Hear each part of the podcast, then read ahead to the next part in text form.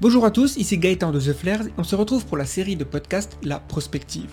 À travers cette série, notre but est d'explorer l'avenir.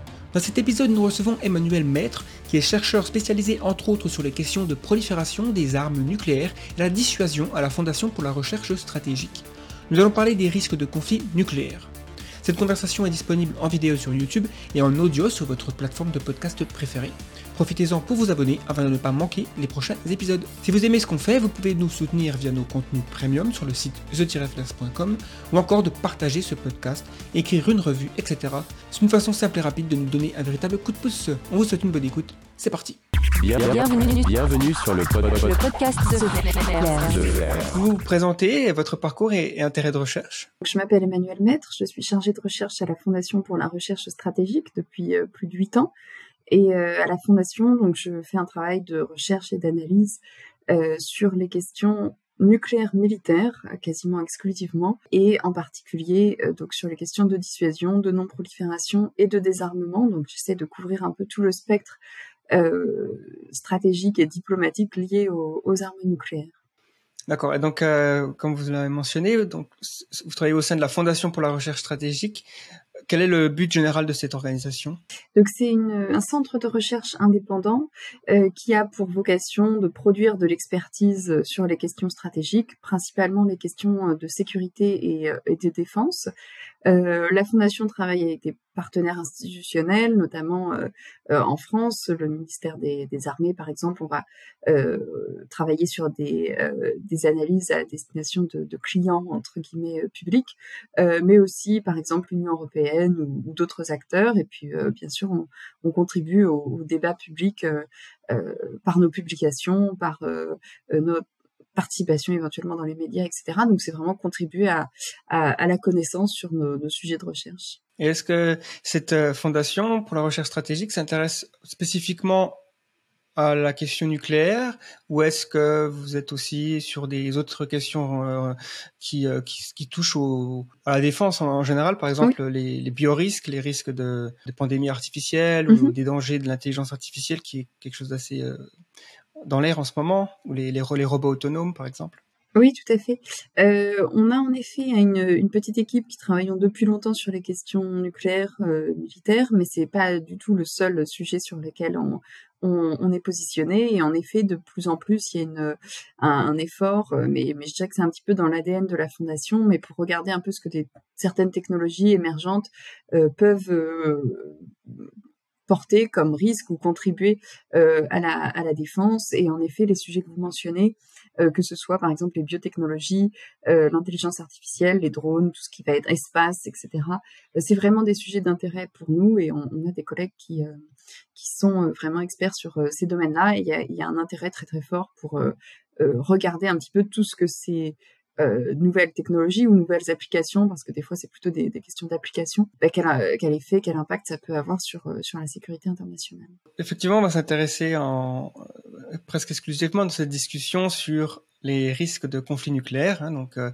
euh, peut-être en préambule, on pourrait apporter un peu de contexte déjà sur euh, quelles nations possèdent des armes nucléaires et quel est le nombre d'ogives dans les arsenaux de ces nations euh, Donc aujourd'hui, il y a neuf pays qui ont des armes nucléaires, euh, parmi lesquels il y en a cinq euh, qui sont des puissances, on va dire, reconnues diplomatiquement comme des puissances nucléaires dans le cadre du traité de non-prolifération qui a été signé en 1968.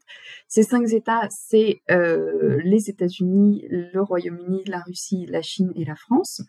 Les deux puissances aujourd'hui qui comptabilisent le plus d'armes nucléaires, c'est de loin la Russie et les États-Unis. Selon certains calculs, on a à peu près 4500 armes nucléaires, têtes nucléaires euh, du côté de la Russie, euh, environ 3700 du côté des États-Unis. Ensuite, euh, assez loin derrière, pour l'instant, vient la Chine avec peut-être 350 armes nucléaires, mais avec une progression qui semble assez rapide côté chinois.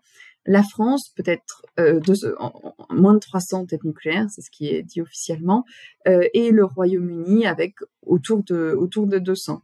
Et puis, euh, quatre autres pays ont développé des armes nucléaires en dehors du traité de non-prolifération, donc sans être reconnus officiellement comme des puissances nucléaires.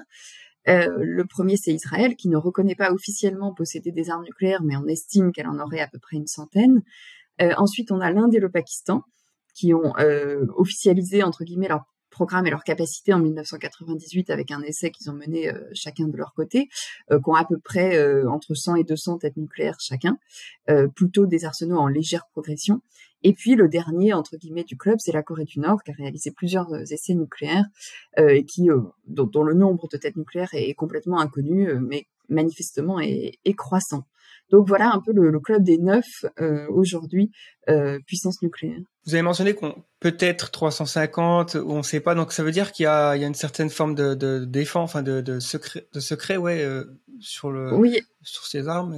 Alors, tous les pays ont, en fait ont pas la même politique. Hein. Il y a euh, d'un côté les États-Unis et la Russie sont assez particuliers parce que c'est les pays qui ont eu des traités internationaux qui ont encadré leur euh, nombre d'armes nucléaires et donc dans le cadre de ces traités, ils ont été amenés à communiquer sur le nombre de, de têtes qu'ils avaient déployées, euh, notamment le, traité New Start. Alors là où il y a après une forme d'incertitude, c'est que ça dépend un petit peu ce qu'on compte. Donc dans le traité New Start, c'est les armes stratégiques, c'est celles qui peuvent être être emportées sur des vecteurs qui vont parcourir des milliers de kilomètres en gros, qui vont pouvoir être euh, utilisés l'un contre l'autre, entre guillemets, c'était ce qui intéressait principalement les, Russes et les Américains.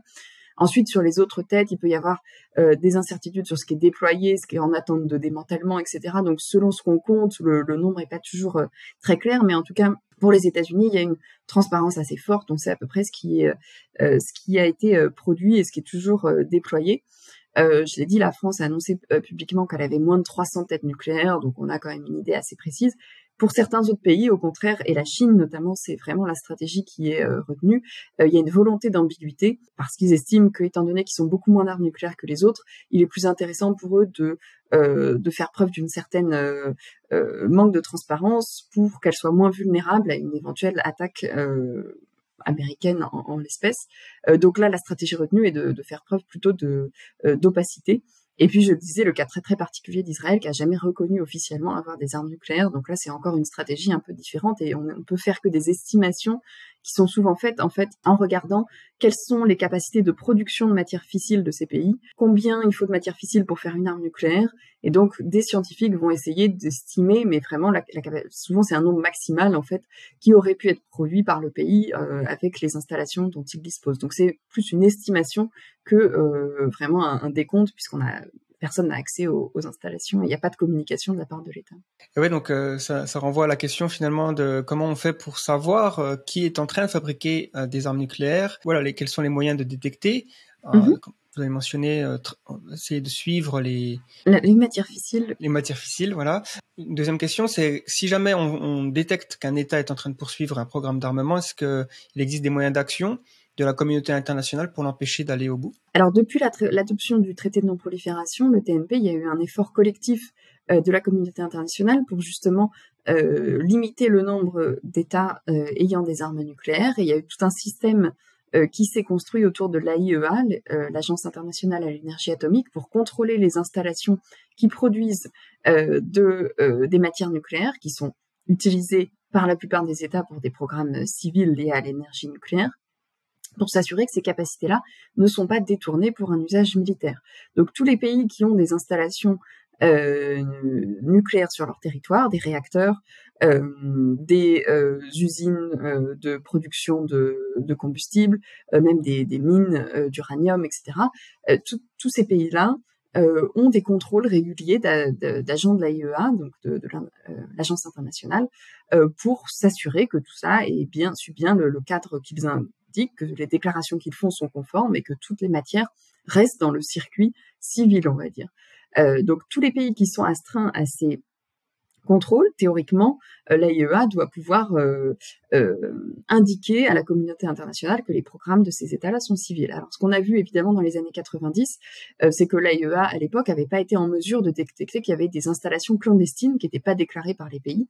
Ça a été le cas euh, en Iran bien sûr, mais aussi en Irak, en Syrie et, en Libye dans une certaine mesure. Donc depuis cette époque-là, l'AIEA a des mécanismes supplémentaires pour ben justement pour avoir des inspections plus euh, plus poussées. Alors évidemment, il est toujours possible que certaines installations échappent à son contrôle, euh, les États membres de la communauté internationale ont aussi des capacités de renseignement pour essayer euh, de repérer ce type d'installation, sachant que si une installation euh, de production de matières fissiles n'est pas déclarée dans un pays, on peut avoir quand même des doutes sur les intentions du, pays et se demander s'il n'y a pas justement une connexion avec un programme militaire. Évidemment, si un pays décide de sortir des cadres internationaux et de ne plus accepter la présence euh, euh, d'inspecteurs de, l'AIEA, il n'y a plus de moyens de contrôle. C'est ce qui s'est passé pour la Corée du Nord. Alors, on pouvait voir qu'il y avait un, programme, on connaissait les installations de ce qui s'avait déclaré dans le passé, mais il n'y avait plus moyen de regarder ce qui se faisait. Ce qu'on peut dire, donc, c'est qu'il y a entre guillemets un double mécanisme. Il y a le mécanisme international officiel des inspections, etc. Il y a évidemment le renseignement avec des moyens de contrôle divers et variés, y, compris euh, tout ce qui va être euh, imagerie satellite, etc. pour regarder les installations, contrôle de, des exportations, regarder qui importe, exporte de l'uranium, qui importe ou exporte différents composants qui peuvent être utiles pour fabriquer par exemple des centrifugeuses qui vont ensuite enrichir l'uranium. Tout ça est très très surveillé. Évidemment, on a vu dans le passé que certaines installations n'avaient été détectées que très tardivement. Le, cas iranien est, vraiment euh, euh, important dans ce domaine-là. Depuis la communauté internationale et les principaux États qui, travaillent, qui, qui, sont très sensibles à ces questions-là, les États-Unis, etc., sont très attentifs. Euh, mais on peut jamais dire que c'est absolument impossible de ne euh, de ne pas être détecté. Il y a c'est un peu toujours le, jeu du, chat et de la souris. Il y a beaucoup de moyens de contrôle. Après, les, États euh, peuvent essayer de, dissimuler des capacités et essayer d'échapper à ce contrôle. Et qu'en est-il des, des armes, des ogives qui ont qui peuvent être perdues? Euh, Par exemple, euh, notamment à la fin de la guerre froide, il y a eu euh, évidemment l'URSS qui s'est effondré. Donc, il y a des pays qui étaient euh, satellites à l'URSS, dont mhm. il me semble l'Ukraine, possédaient des armes. Il y a eu des, des tentatives de diplom diplomatiques pour essayer de les récupérer de la part des États-Unis, peut-être d'autres pays. Est-ce qu'on a un inventaire de, de, tout ce qu'il y avait? Est-ce qu'on peut peut-être craindre que certaines ogives soient détenues par des, des acteurs non étatiques? Alors il y a eu en effet une très grande crainte à la chute de l'URSS euh, d'avoir des, des pertes, des vols, euh, des détournements euh, de matières nucléaires, y compris d'armes nucléaires euh, complètement opérationnelles. Euh, cette crainte était assez justifiée parce qu'il y avait un délitement total de l'appareil d'État, parce qu'il y avait des hangars, des installations au fond de la Sibérie ou ailleurs qui étaient plus surveillés, des gens pas payés qui devaient les garder, etc. Donc il y, a, eu, il y avait vraiment des raisons de s'inquiéter. Il y a eu un investissement en effet majeur de la communauté internationale menée par les États-Unis qui ont vraiment investi pour essayer euh, de sécuriser l'ensemble de ces installations, qu'elles soient sur le territoire de la Fédération de Russie ou en effet euh, dans d'autres pays, dans d'anciennes républiques euh, soviétiques.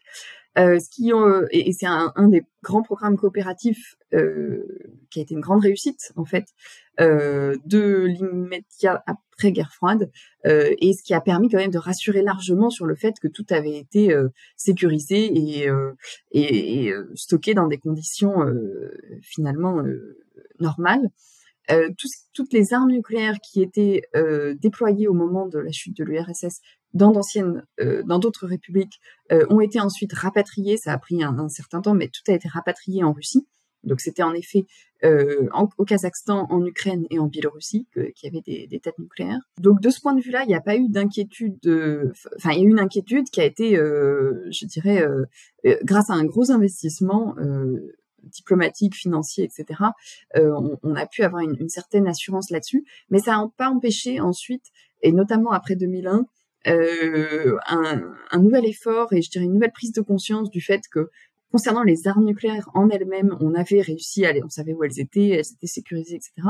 Sur tout ce qui était plutôt matière fissile, il pouvait encore y avoir des installations qui manquaient de, euh, de sécurité. Et dans le contexte du terrorisme euh, de masse de, 2001, etc., il y a eu une nouvelle euh, inquiétude là-dessus sur le fait que certaines installations pouvaient être vulnérables à des euh, à des à des attaques de groupes terroristes etc dans, dans différents pays. Euh, y compris on, est à une époque où il y a plus il y a pas que la Russie il y a le Pakistan il y a d'autres États qui peuvent avoir des installations plus ou moins bien gardées. Donc il y a eu un nouvel effort international de vraiment euh, avec un, un, accent mis sur la question du terrorisme nucléaire éventuel, des acteurs non étatiques, ce qui a permis quand même euh, de sécuriser la plupart des installations dans des pays euh, très très variés, avec vraiment des, des, des programmes intéressants. Donc euh, le bilan de, de tous ces efforts-là, c'est qu'on a quand même réussi à avoir une, un effort concerté international euh, plutôt positif pour sécuriser euh, ces installations, ces matériels, ces armes. Euh, ça ne veut pas dire qu'il n'y a pas de, de, risque zéro, il y a toujours la, la, la crainte, euh, et, et, on l'a vu en fait sur euh, les volumes de matières fissiles qui ont été produits depuis 1945, en particulier par la Russie et par les États-Unis. il y a toujours le, le, risque que certaines aient été perdues. D'ailleurs, quand on regarde les, même, même un pays comme les États-Unis qui a quand même une comptabilité de ces choses-là très précise, qui, qui on, peut faire une certaine confiance sur le fait d'être assez sérieux sur euh, la traçabilité. Euh, eux-mêmes, il y a des incertitudes sur les chiffres. Il y a des kilogrammes de, d'uranium enrichi qui manquent quand ils regardent ce qu'ils ont produit depuis 45, ce qu'ils ont aujourd'hui. Euh, donc il y a toujours un petit delta et un, risque qui eu des des pertes à un moment, mais il y a quand même eu des efforts nombreux pour bah, pour éviter les risques majeurs liés en effet au au vol, au transfert, etc. de ce type de matière vers des groupes étatiques ou non étatiques. Ça rassure un peu. Euh, et, du coup, euh, ces armes nucléaires elles sont incluses dans une stratégie qu'on appelle la dissuasion. Mm-hmm. Est-ce que vous pouvez nous expliquer un petit peu ce que c'est, euh, qu'est-ce qui se cache derrière ce terme, et est-ce que c'est, est-ce que la dissuasion elle est, elle est rationnelle d'un point de vue stratégique comme ça? Alors en effet, euh, au début, quand les armes nucléaires ont été euh, conçues et, utilisées la première fois en, 1945, on n'est pas encore euh, vraiment dans, la dissuasion. C'est un concept qui s'est rattaché très rapidement. en revanche, en fait, dès qu'on a compris les effets potentiels de cette arme, avec avec ses, ses, capacités. L'idée de la dissuasion, c'est très simple, c'est que on, menace de quelque chose particulièrement effrayant et terrible pour euh, éviter une, une, agression. Donc c'est vraiment une stratégie qui est censée être euh, défensive et qui est censée être ben, pour empêcher un conflit majeur d'émerger. L'utilisation qui a été faite pendant toute la, la guerre froide et, et jusqu'à maintenant, c'était vraiment de dire bah voilà on est deux puissances majeures au début hein, l'Union soviétique et les États-Unis. On a euh, de nombreuses raisons de rentrer en conflit. Il y a une hostilité forte. Mais on, on comprend que si on rentre en conflit on va aboutir à, notre annihilation mutuelle. Euh, et, donc c'est impossible. Et donc il faut pas le faire. Et donc on, on évite euh, il y a des lignes rouges qu'on ne, ne franchit pas.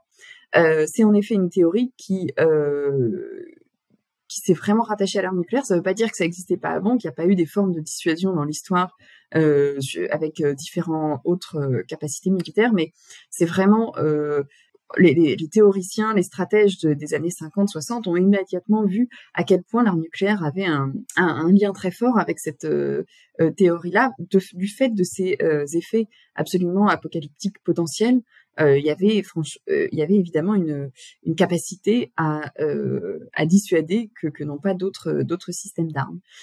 c'est une capacité qui repose fondamentalement sur un, pari de la rationalité. Et le pari, c'est de dire que l'adversaire va comprendre euh, que il, il, doit reculer et qu'il ne doit jamais aller à un niveau où l'arme nucléaire est utilisée c'est une arme qui doit jamais être utilisée parce qu'on comprend, euh, surtout dans voilà au moment où on fait les, explosions de bombes H, etc. dans les années 50, 60, quand les arsenaux se développent de manière euh, absolument exponentielle, on comprend qu'on on, peut avoir des, conséquences purement et simplement de destruction de, son propre pays. Et donc, l'idée, c'est qu'un leader rationnel euh, ne peut pas aller jusque-là. Donc, c'est une théorie qui, repose en, effet sur la rationalité euh, pour, euh, pour s'appliquer. Est-ce que c'est possible que finalement ce soit euh, un peu fallacieux dans le sens où on n'est pas toujours sûr que l'ennemi sera rationnel, ou l'adversaire potentiel, et, dans le cas par exemple d'un petit peu un chien fou comme en Corée du Nord, on n'est pas sûr de quel, pion il peut jouer, donc dans quelle mesure cette dissuasion peut échouer? Alors ça, c'est un, débat qui en fait alimente les, enfin qui, est euh, perceptible depuis les, les débuts de, de, la dissuasion, et on a toujours eu l'idée euh, est-ce que euh, l'adversaire est forcément rationnel? Alors au début, on se disait est-ce que les communistes sont rationnels du côté américain? Est-ce qu'ils pensent comme nous, etc. après, on s'est dit voilà des dirigeants qui sont mus par des vraiment par des idéologies très fortes, que ce soit bah, communiste ou quelle que soit l'idée que, qui est, euh, le, régime qui sous-tend le, régime euh, euh, nord-coréen, religieux peut-être ailleurs, etc. Est-ce que c'est on peut avoir des, dirigeants qui ont une autre rationalité ou qui n'en ont pas ou qui ne, s'intéressent pas à, à, à, la survie de leur peuple pour qui c'est finalement accessoire et, qui ont peut-être un but ultime de, de, destruction plus fort, etc. Et donc, il y a toujours un peu eu deux écoles entre ceux qui disent on peut pas parier sur la rationalité, on n'a peut-être pas la même, et puis en plus, ce qui est rationnel pour moi n'est peut-être pas pour un autre. Les lignes rouges, c'est peut-être pas euh, entièrement compréhensible de la même manière avec euh, l'adversaire. Est-ce qu'on se comprend euh, vraiment, etc. Et puis une autre école qui va vous dire en fait ce qu'on observe à la fois depuis 45, on va dire de manière empirique, et puis ce qui, ce qui, est quand même intuitif, c'est que aucun euh, leader, quelle que soit son idéologie, quelle que soit sa culture, etc., euh, ne peut souhaiter euh, la destruction entière de son pays, y compris de sa personne, etc. On, voit bien que que personne n'a fait ce choix depuis 45, même les personnes qui étaient les plus folles, et d'ailleurs qui n'ont pas forcément été que dans des régimes on va dire un peu euh, un peu fantasque, mais on a bien vu même aux États-Unis des présidents qui n'étaient pas toujours euh, avec une stabilité mentale absolument garantie. mais mais mais même dans ces conditions, on a l'impression qu'il y a toujours eu quand même une une forme, alors on peut appeler ça une forme de rationalité ou d'intérêt euh, réel qui était de, de, jamais conduire à sa propre perte. Donc euh, il y a vraiment deux, écoles aujourd'hui et, et, malheureusement, enfin je pense qu'elles sont assez euh, assez irréconciliables. Mais ce qui est certain, c'est que avec la multiplication des puissances nucléaires, le fait que c'était pas seulement un Russe et un Américain comme ça avait été pendant de nombreuses années, que ça a été des personnes avec des cultures stratégiques très différentes, des idéologies très différentes, des régimes très différents on a quand même l'impression qu'il y a une certaine euh, dialogue ou pratique de la dissuasion qui s'est un peu imposée dans l'ensemble de ces pays.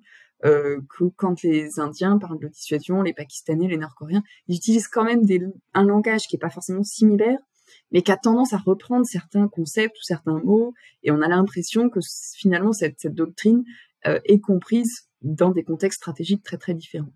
Après, euh, voilà, je pense que la, la question est, est finalement assez difficile à, résoudre parce que c'est peut-être autant une question psychologique, euh, euh sociale, etc., qu'une question euh, vraiment purement purement stratégique. Oui, et puis ça nous, on a l'impression que c'est un peu une sorte de, de, scénario parfait où tous les acteurs sont rationnels et que tout fonctionne très bien, mais on a eu depuis 1947 énormément de un nombre, je dirais, effrayant de close call, donc des moments où euh, il s'en est fallu de peu pour qu'une arme nucléaire soit utilisée, que peut-être une escalade par la suite éclate. Le rôle de la chance, euh, notamment, c'est sur certains aspects, ou euh, le fait qu'il y a une personne au bon, au bon moment, au, au, bon endroit, qui a pris une décision qui a empêché les choses d'escalader comme euh, je crois que c'était Stanislav Petrov. Mm-hmm, mm-hmm. Et donc, euh, comment les nations nucléaires aujourd'hui réfléchissent-elles à ces, à ces questions liées aux accidents, aux fausses alertes, aux mésententes, tout ça? Alors c'est en effet un, élément sur lequel il y a une, grande réflexion, euh, en particulier euh, dans les États nucléaires occidentaux. En tout cas, euh, dans ces pays-là, elle est, ouverte et on, en parle beaucoup, mais je pense qu'elle existe dans, tous les pays. Et il y a plusieurs niveaux de, réflexion. D'abord, il y a l'aspect vraiment de l'accident nucléaire militaire. et là, c'est vraiment une question de sûreté. Euh, donc d'avoir des procédures, des installations, euh, des, des, du personnel formé.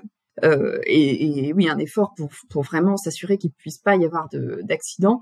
Euh, c'est quelque chose sur lequel euh, les pays travaillent beaucoup, enfin on peut espérer euh, qu'ils le font. On a des choses qui sont rendues publiques, encore une fois, bah, aux États-Unis, euh, d'autant plus que dans les années, au début des années 2000, il y avait eu quelques incidents. Alors on n'était pas, on était loin de l'accident nucléaire, mais enfin des incidents fâcheux euh, et qui avait conduit vraiment une, une réflexion assez euh, assez forte au niveau de, en l'espèce c'était l'Air Force, mais tout le tout le Pentagone, euh, pour essayer de resserrer un peu les boulons à, à, différents échelons et s'assurer qu'on était beaucoup plus sérieux sur la manipulation, le stockage, etc. des armes nucléaires. Donc ça c'est, je dirais quelque chose de qui est fait un peu au niveau national. Chaque pays a ses propres procédures et on peut souhaiter, espérer que c'est fait de la manière la plus sérieuse possible il y a quand même des incitations à éviter d'avoir des accidents. L'incitation la plus basique et peut-être la, la, moins bonne, c'est de dire qu'évidemment, si vous avez un incident ou un accident nucléaire avec vos propres armes, vous décrédibilisez entièrement votre euh, système, euh, votre population risque d'être très euh, hostile aux, armes nucléaires dans, le futur, donc vous mettez en, complètement en, en, en, péril votre système de dissuasion. Euh, après, il y a, y a d'autres incitations peut-être plus euh, plus légitimes, mais qui euh, qui visent évidemment à, à, à, garder le contrôle complet sur euh, sur ces installations, à s'assurer qu'elles ne puissent pas être la même pour un régime autoritaire, par exemple, que ça puisse pas être tel ou tel responsable militaire qui puisse avoir accès à, et, et contrôler telle ou telle euh, arme. Donc il y, a quand même des efforts de, chaque nation sur lesquels on ne sait pas grand-chose, mais on peut supposer que les nations font euh, le nécessaire. Pour tout ce qui est euh, risque d'escalade, euh, plutôt euh, au niveau, voilà, un conflit de faible intensité, une, incompréhension, et puis un conflit qui dérape rapidement vers vers du nucléaire. Euh, Là-dessus, les États ont essayé de, mettre en place des mesures internationales euh, en particulier suite à des événements qui ont un peu traumatisé les, esprits, comme la crise de Cuba, où en effet on se retrouve très rapidement dans une situation euh, extrêmement, euh, extrêmement euh, conflictuelle et, grave entre deux puissances nucléaires. Donc en particulier, il y a des mesures qui ont été adoptées de communication déjà, le fait de pouvoir échanger très rapidement et non pas d'attendre le retour de lettres qui puisse euh, qui peut qui peut prendre plusieurs jours. Euh, le fait d'avoir des, des, mesures de, notification de certaines activités euh, par exemple quand il y a des incidents sur différentes choses des fuites nucléaires des incidents avec des, avions qui dépassent l'espace aérien de manière pas par erreur par accident etc de pouvoir prévenir l'adversaire pour pas qu'il imagine qu'il est tout de suite sous, sous attaque d'autres activités euh, font, l'objet de notifications euh, entre la plupart des puissances nucléaires, par exemple les essais de missiles balistiques. Les États se préviennent à l'avance pour pas euh, qu'ils puissent imaginer que c'est une attaque de missiles. Pour comprendre justement, ça, fait référence à un accident bien connu de la guerre froide où mais, il y a eu plusieurs cas où des, essais de missiles ou même des lancements de fusées ont été interprétés euh, comme euh, une attaque de missiles. L'objectif de ce type de mesures, qu'on appelle des mesures de confiance ou de, transparence, c'est justement de limiter euh, le risque de d'escalade un peu involontaire ou, euh, incontrôlée.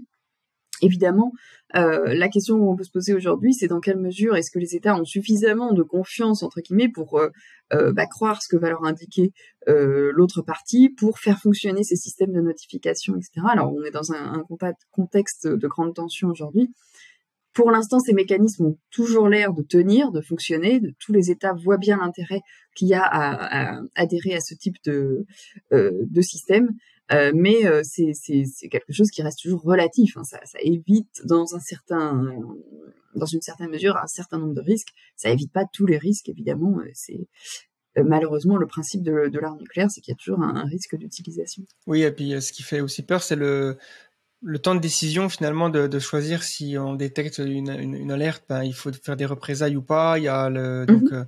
et, et, et, si voilà, il n'y a pas beaucoup de temps pour vérifier. Ça, ça met beaucoup de pression sur les décideurs. Oui, alors euh, là-dessus, c'est vrai que c'est un, un, objectif aussi des, des états-majors et des forces armées de donner le plus de temps possible aux décideurs avec des systèmes euh, d'alerte euh, le plus sophistiqués possible. Donc les États-Unis ont couvert un peu euh, l'espace de, de satellite pour détecter très rapidement, au plus tôt dès qu'il est lancé, le missile, pour avoir ensuite tout le temps de vol maximum pour euh, que le président soit informé et prenne sa décision, euh, de pouvoir lui donner des informations aussi fiables que possible. Donc il n'y a pas qu'un seul système de détection, il y en a plusieurs redondants pour pouvoir dire oui, là on est vraiment sûr, pour pouvoir vérifier ces fameux systèmes de communication qui permettent de vérifier est-ce que c'est un accident, est-ce qu'il y avait un lancement de fusée au même moment, etc.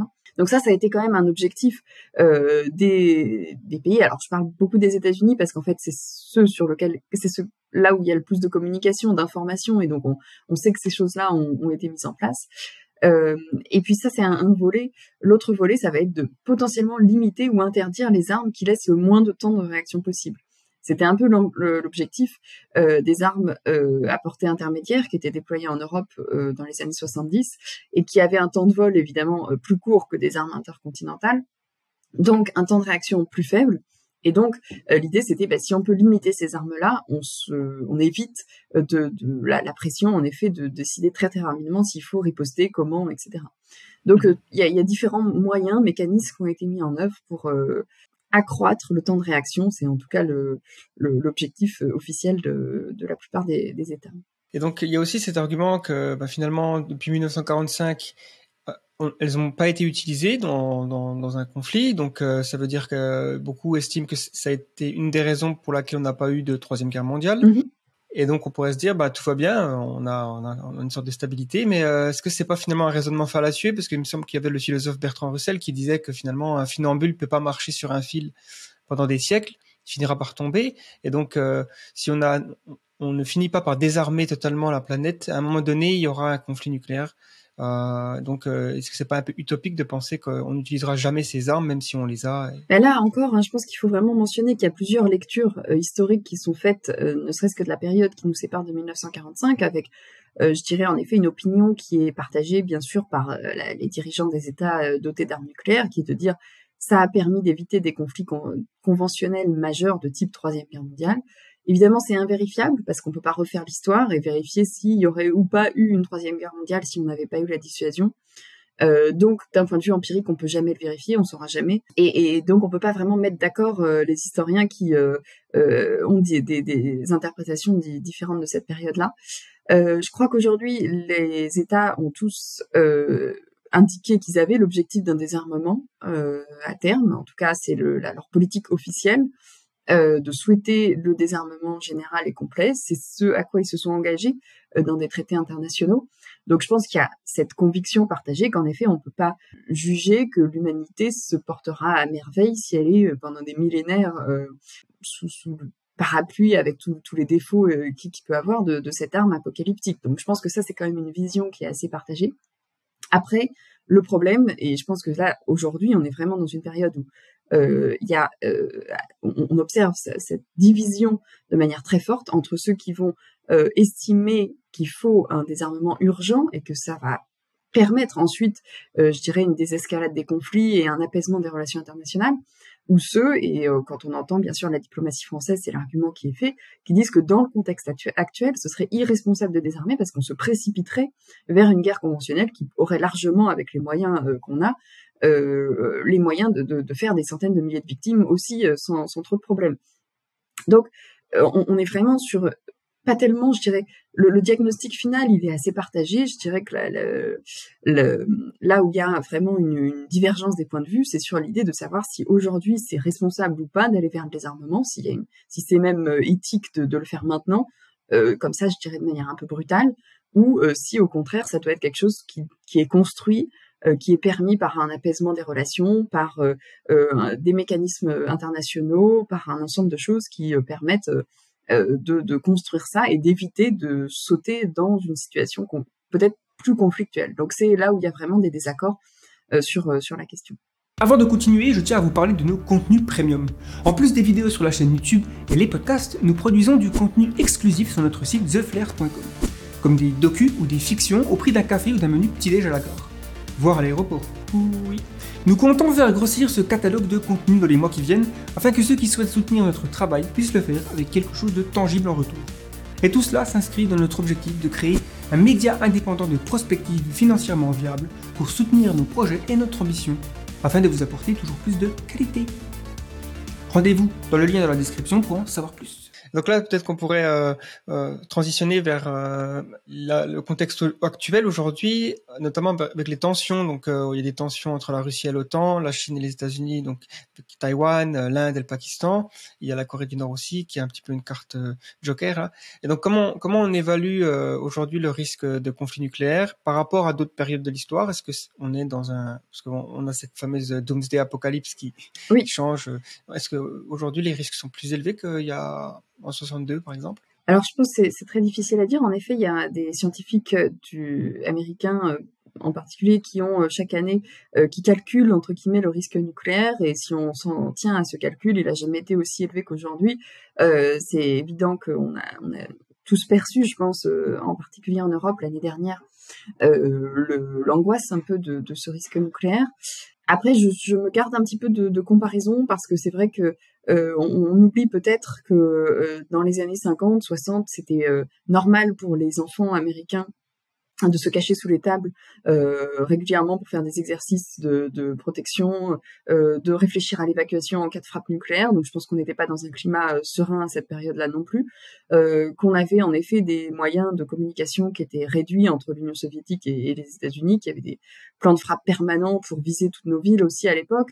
Donc on a ensuite connu à partir des années 90 une période où en effet le risque nucléaire s'est clairement apaisé malgré le fait que d'autres pays euh, disposaient de l'arme au même moment, mais on a eu un sentiment peut-être de, sécurité plus forte qui nous a peut-être fait un peu oublier aussi ce que c'était que la crise des euromissiles ou euh, euh ce que c'était que les déclarations un peu, je dirais, qui, qui ont peut-être rien à envier de, des déclarations de Khrouchtchev à celles de, Poutine d'aujourd'hui. Donc, bon, c'est toujours difficile de comparer, mais ce qui est certain, c'est qu'on on voit bien aujourd'hui à la fois on, retrouve ce fameux euh, couple euh, américano-russe avec des tensions très fortes, et en même temps, on a à gérer euh, des crises régionales, etc. Donc il y a un risque cumulatif, qui est de différentes natures, qui fonctionne pas, qui, qui peut pas être résolu par une seule une seule solution ou un seul mécanisme diplomatique, etc. Donc c'est certainement très préoccupant.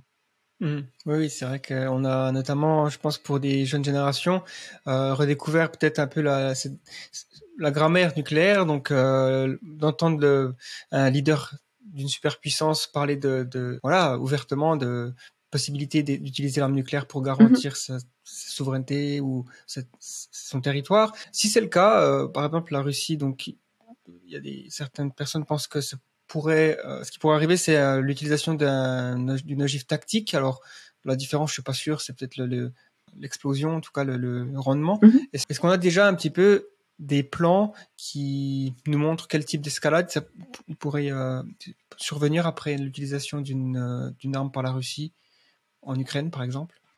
Oui, alors évidemment, euh, c'est des choses qui, qui, peuvent exister. Alors, je ferai plusieurs remarques à ce titre-là. La première, c'est que on voit bien qu'il y a une une grande prudence dans la manière d'aborder la question de la part des dirigeants politiques euh, et différentes réactions. Ben, on se souvient peut-être du, du, président Macron qui, à l'automne dernier, a dit que euh, le moins on, en disait, le mieux c'était sur ces questions-là, etc. Il y a, je dirais, une réserve et une prudence parce qu'il faut pas personne ne veut donner l'idée que c'est possible, que c'est raisonnable, rationnel et que la Russie pourrait le faire ou, aurait un intérêt à le faire, etc. Donc, je crois qu'il y a vraiment là-dessus une, réserve importante. Après, c'est sûr que c'est le travail euh, des états-majors et des forces armées de préparer à ce genre de questions, de faire des, des, jeux de guerre, war games, pour essayer de réfléchir à ce qui serait fait, pas fait, etc. Donc, il y a sans doute une réflexion là-dessus qui est pas rendue publique, mais on, on, imagine bien qu'elle existe. Et puis, il y a des travaux académiques euh, vraiment scientifiques sur la réflexion, sur en termes de, euh, de radiation, d'effets de long terme, court terme, etc. Si on a euh, tant d'armes qui sont utilisées, tant d'armes par tel pays, à tel endroit, selon telle et telle condition. Il y a des travaux qui ont été, euh, qui ont été faits euh, à différents niveaux, par exemple sur une, euh, une crise euh, entre l'Inde et le Pakistan avec un nombre peut-être limité d'armes nucléaires, sur une crise plus majeure entre la Russie et les États-Unis, etc. Mais là, c'est plutôt un, une analyse théorique pour essayer de réfléchir aux conséquences, y compris climatiques d'ailleurs, euh, de détonation d'armes nucléaires. Je pense que euh, c'est des travaux intéressants, mais quand on, regarde un peu l'analyse académique, on voit bien qu'il y a une grande inconnue hein, de, de, ce qui serait le phénomène d'escalade, comment ça pourrait fonctionner. Enfin, et, c'est justement un peu euh, ça qui doit servir de retenue et qui doit appeler euh, les États à jamais envisager l'utilisation d'armes nucléaires. Je pense que ça a été rappelé au niveau au plus haut niveau politique. On n'a aucune idée de comment euh, les choses pourraient se, dérouler. Euh, et on, on doit jamais le savoir, le découvrir. C'est, quelque chose. C'est justement cet inconnu, la crainte que ça puisse aller jusqu'à une, apocalypse, selon des mécanismes qu'on, qu'on maîtrise pas, qui doit euh, servir de, de, retenue pour euh, pour les États, les dirigeants des, puissances dotées d'armes nucléaires. Oui, c'est vrai que ces, ces modélisations sont intéressantes, notamment les discussions autour de l'hiver nucléaire, parce qu'on se rend compte que finalement tout le monde est perdant. si jamais il y a un hiver nucléaire, oui. on peut pas s'en tirer. Quoi. Il y aura des, famines euh, sur toute la planète, même ceux qui n'ont rien demandé. C'est un peu triste. Oui, bah c'est des, des, travaux qu'en effet. Alors, euh, ce qui est, euh, il y a une équipe hein, scientifique américaine qui s'est un peu spécialisée dans ces travaux-là. Je crois qu'au niveau officiel, il y a eu des travaux faits, mais pas forcément rendus publics. Euh, les données sont pas forcément, euh, tout le monde n'est pas forcément d'accord sur les méthodologies. Les données, c'est des calculs. On sait très bien que la modélisation climatique, même sans armes nucléaires, c'est extrêmement complexe et c'est un, exercice théorique sur lequel il peut y avoir beaucoup de contestations et de d'incertitude. Mais néanmoins, c'est vrai que ça euh, donne, peut-être une prise de conscience, une visualisation, euh, qu'évidemment, euh, les radiations, bon, elles ont un, effet, je dirais, limité sur un certain nombre de kilomètres, les effets climatiques, ils peuvent être plus globaux. Et ça a bien sûr conduit aussi les États non dotés, les États assez loin de finalement de ces équilibres stratégiques-là, que ce soit sur le continent sud-américain, euh, africain, etc., à aussi s'engager fortement pour le désarmement en se disant, ben, on peut être les victimes euh, par ricochet d'échanges nucléaires et donc on, est impliqué, on a un, enjeu dans, ces questions. Tout à fait. Et donc, récemment, la Russie, vous l'avez mentionné, a décidé de se retirer du traité New Start. Mhm. Euh, déjà, en quoi consistait ce traité et euh, quel est l'impact de cette décision du coup sur la stabilité internationale? Oui, alors pour l'instant, ils, sont, ils ont suspendu euh, l'application du traité. ils s'en sont pas formellement retirés, mais bon, ça a un peu les, des effets similaires.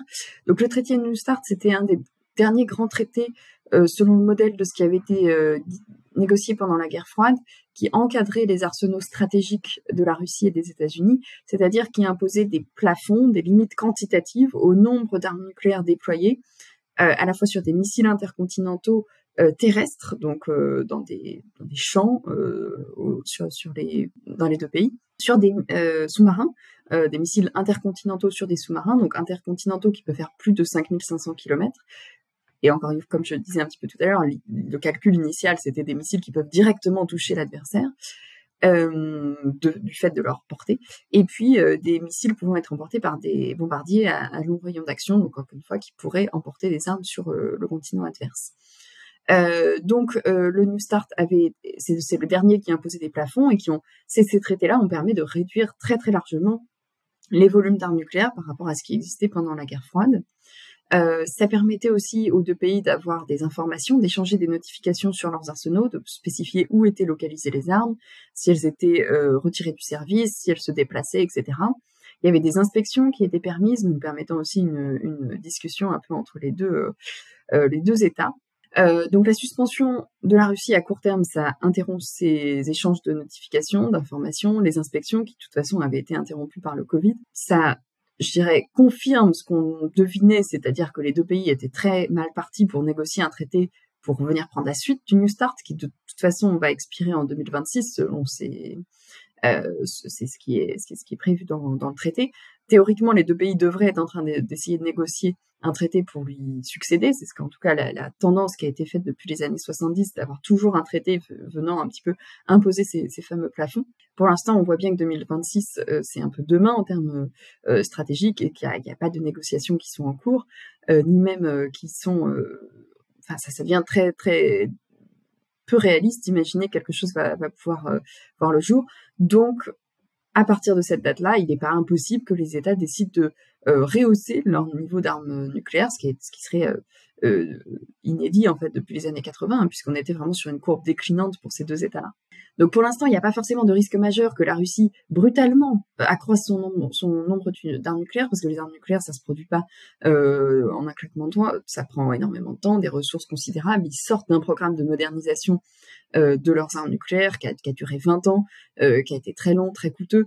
On sait bien qu'ils ont aussi d'autres exigences de leurs forces armées pour les équiper sur tout un ensemble d'autres armes. Mais à terme, ça pourrait évidemment être un risque euh, de euh, voir les, les arsenaux à nouveau augmenter. Donc, dans le court terme, euh, on ne peut pas imaginer qu'il va y avoir un accroissement massif des volumes d'armes nucléaires déployés par la Russie et d'ailleurs par les États-Unis, euh, parce que c'est des programmes d'investissement qui sont très longs, qui nécessitent des années de, préparation euh, et qui sont bien sûr très coûteux.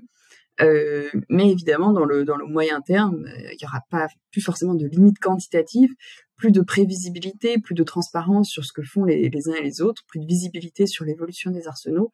Et donc, c'est un, bah, un facteur supplémentaire de, euh, de tension, d'incertitude entre les, entre les deux États. En termes de, de non-prolifération, donc le traité, euh, donc le tout premier traité, c'était dans les années 60, il me semble. Le TNP, oui, tout à fait. TNP. Et donc euh, aujourd'hui, il y a aussi pas mal de, on va dire, d'activisme de, de, la part de ICANN, l'ONG, euh, de International Campaign to Abolish Nuclear Weapons. Mm-hmm. Comment évaluez-vous les, les différentes démarches de cette, euh, de cette ONG Et est-ce qu'il y a des espoirs de, de voir voilà, des, des, victoires quoi, dans, dans ce domaine?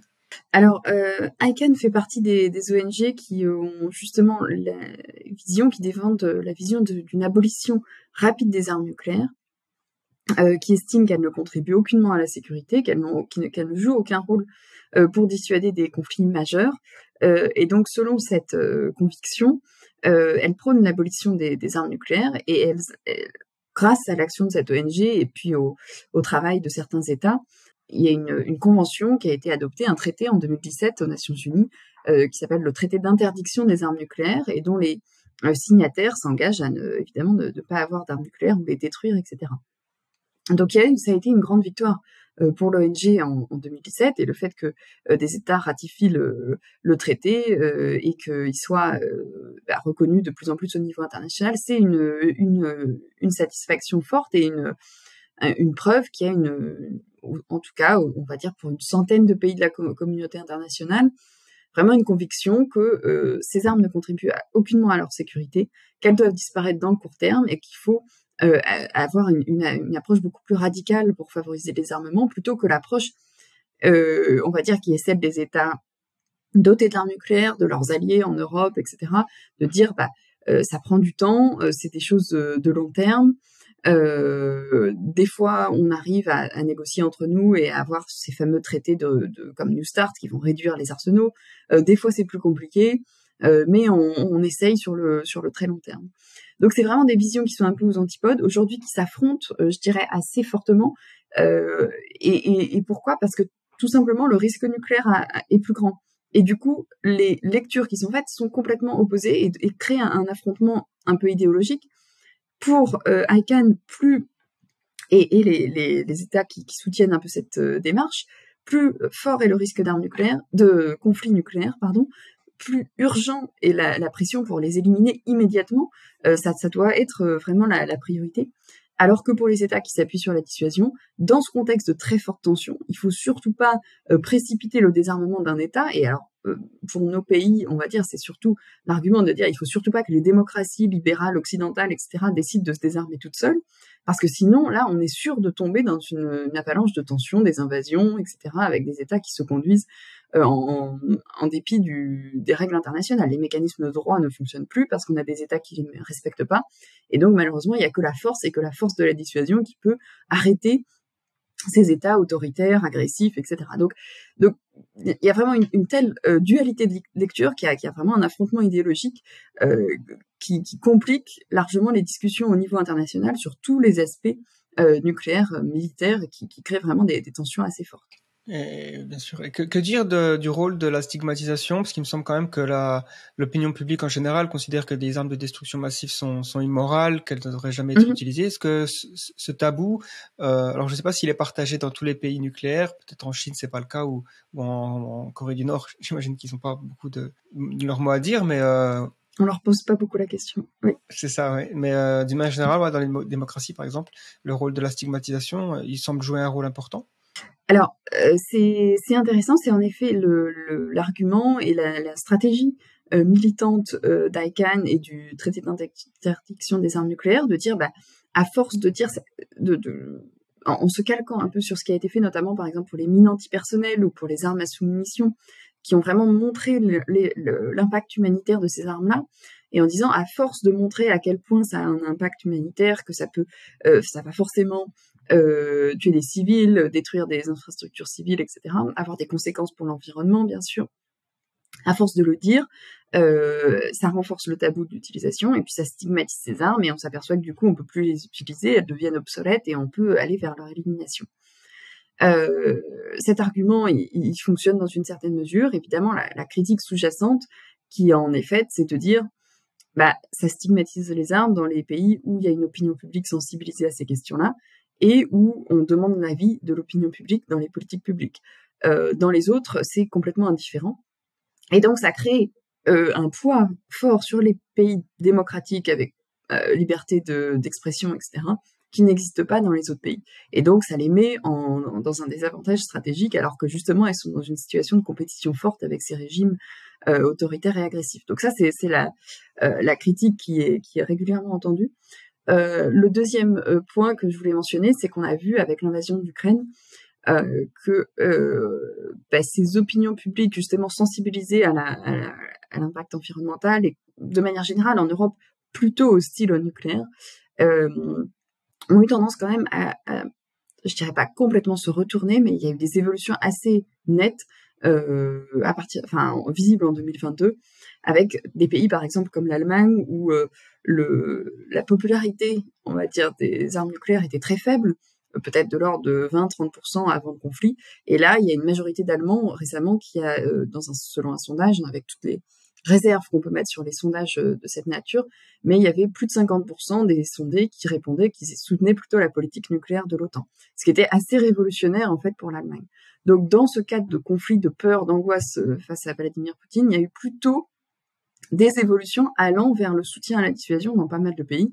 En Allemagne, je le disais, en Suède, qui a décidé de rejoindre l'OTAN, une alliance euh, nucléaire, alors que la, Suède était vraiment un, terreau, je dirais, assez fort en faveur du désarmement.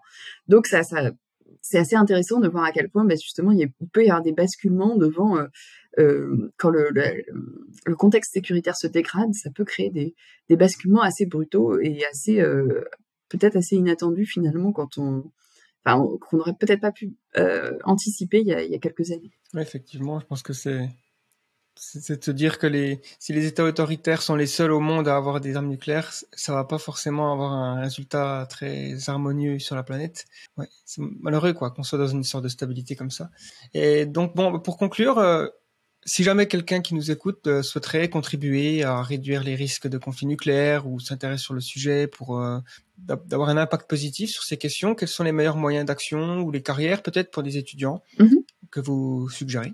Oui, ben, il y, a, y, a, beaucoup de, de choses euh, intéressantes qui euh, qui peuvent être mentionnées, d'autant qu'on est vraiment dans une période où il y a plutôt, enfin, c'est des sujets qui ont malheureusement, hein, euh, qui sont plus d'actualité qu'il y a peut-être 20 euh, ans, où on se disait, bah, le nucléaire, c'est un peu derrière nous, euh, il y a d'autres risques, d'autres dangers, d'autres priorités, à la fois d'ailleurs au niveau sécuritaire, mais juste peut-être le changement climatique, des choses comme ça qui sont d'autres urgences à gérer. Et malheureusement, là, ça fait un retour un peu fracassant sur la scène internationale. Alors, il y a beaucoup de choses intéressantes, je vais en mentionner peut-être quelques-unes au niveau scientifique il y a des, choses très intéressantes à, regarder, euh, à la fois pour tout ce qui va être lutte contre la prolifération, donc quelles peuvent être les technologies, les techniques employées pour suivre des programmes nucléaires, pour s'assurer euh, du caractère euh, civil et, sûr des installations, tout ce qui va entourer le, le, contrôle des, des, matières nucléaires. de ce point de vue-là, il y a, y a, vraiment des choses intéressantes avec l'AIEA, avec les moyens nationaux, etc. Le désarmement nucléaire en lui-même, euh, on, a, parlé beaucoup des conditions politiques qui seraient nécessaires, ou en tout cas des blocages politiques aujourd'hui, mais il y a aussi euh, des défis scientifiques euh, qui sont intéressants, qui et, notamment qu'on ne s'est jamais vraiment posé, on n'a jamais vraiment réussi à faire pour l'instant, démanteler tout un arsenal nucléaire avec une forme de transparence, sans pour autant donner aux autres la recette de ces armes nucléaires, mais euh, réussir à convaincre euh, euh, la communauté internationale qu'on a des armées. Pour l'instant, on ne sait pas vraiment le faire. Il y a des exercices, il y a des choses, des réflexions, mais euh, il y a beaucoup de défis à, à mener euh, et beaucoup de, de, choses à apporter à, ce niveau-là, y compris au, au, niveau scientifique, pour bah, réfléchir comment on peut prouver que c'est des matières nucléaires, mais qu'elles n'ont pas été altérées, mais sans pour autant avoir la composition chimique, par exemple. Ça, c'est des, des, des, des, choses euh, assez intéressantes sur lesquelles il y a vraiment des, euh, des études de pointe qui sont faites. Euh, donc ça, c'est un peu l'aspect scientifique. Il y a plein de, dimensions à ce niveau-là. Bien sûr, la, réflexion stratégique, bah, elle va être euh, nécessaire hein, dans les États, dans les organisations internationales, dans les universités, dans les centres de recherche, parce que malheureusement, on a l'impression que c'est des défis qui, vont rester avec nous encore pour, pas mal d'années. Très bien, ben, c'est une bonne conclusion. Merci. J'espère que voilà, s'il y a des gens qui nous ont écoutés, euh, seront euh, motivés pour poursuivre ces recherches. Merci à vous.